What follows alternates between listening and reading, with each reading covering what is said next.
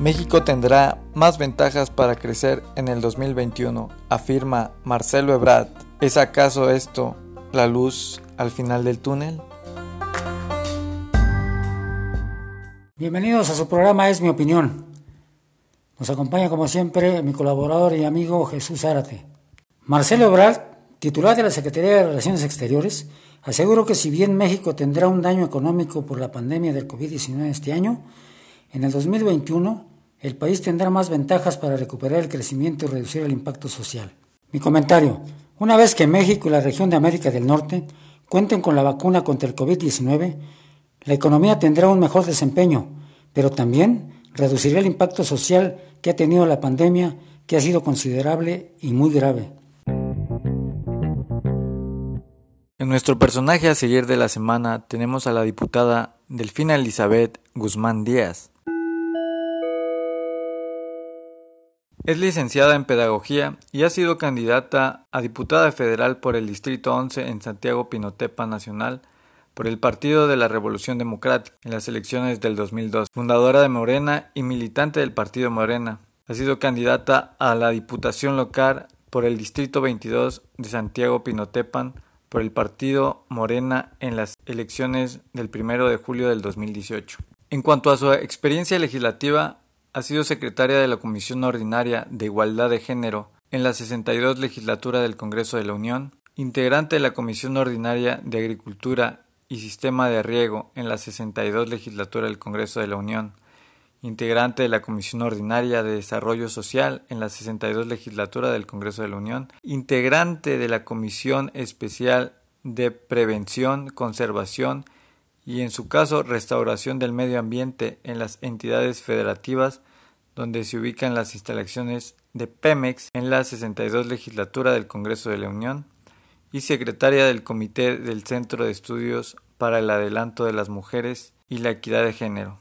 En cuanto a los cargos de Administración Pública y Elección Popular, ha sido presidenta municipal de Santiago Jamiltepec, Oaxaca, del 2002 al 2004, diputada federal por el Distrito 11 de Santiago Pinotepa Nacional, Oaxaca, en la 62 legislatura del Congreso de la Unión del 2012 al 2015, actualmente diputado local por el Distrito 22 de Santiago Pinotepan Nacional en la 64 legislatura del Congreso del Estado de Oaxaca. Dentro de sus actividades más recientes la podemos ver trabajando activamente por los derechos de las mujeres y supervisando la creación en el Congreso de la Universidad Autónoma Comunal.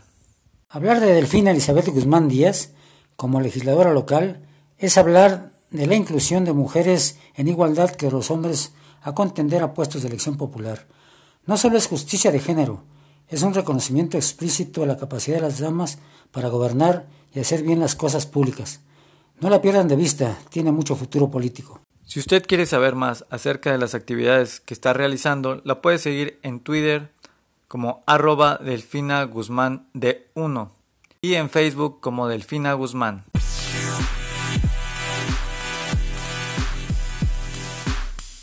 Las rápidas de Es mi opinión. Número 1.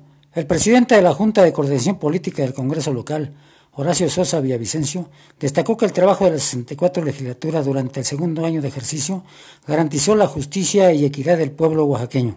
Número 2. Ante el repunte en los contagios y las hospitalizaciones por COVID-19, el gobernador Alejandro Murad Hinojosa anunció que la entidad oaxaqueña regresa al semáforo epidemiológico naranja. Número 3.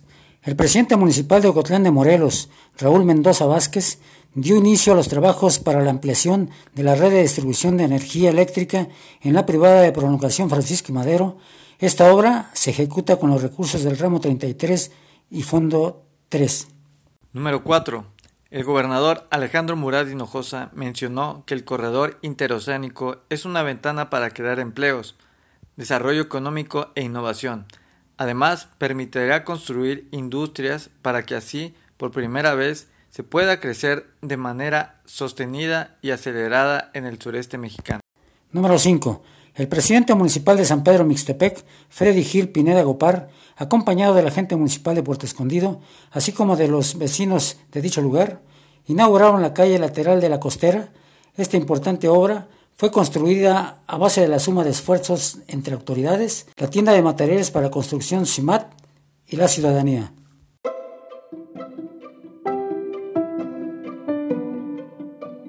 Bueno amigos, los invito a que me sigan en mis redes sociales, como es mi opinión Oaxaca y es mi opinión y nada más en Facebook, y como Raúl Campa Torres en Instagram y en Twitter.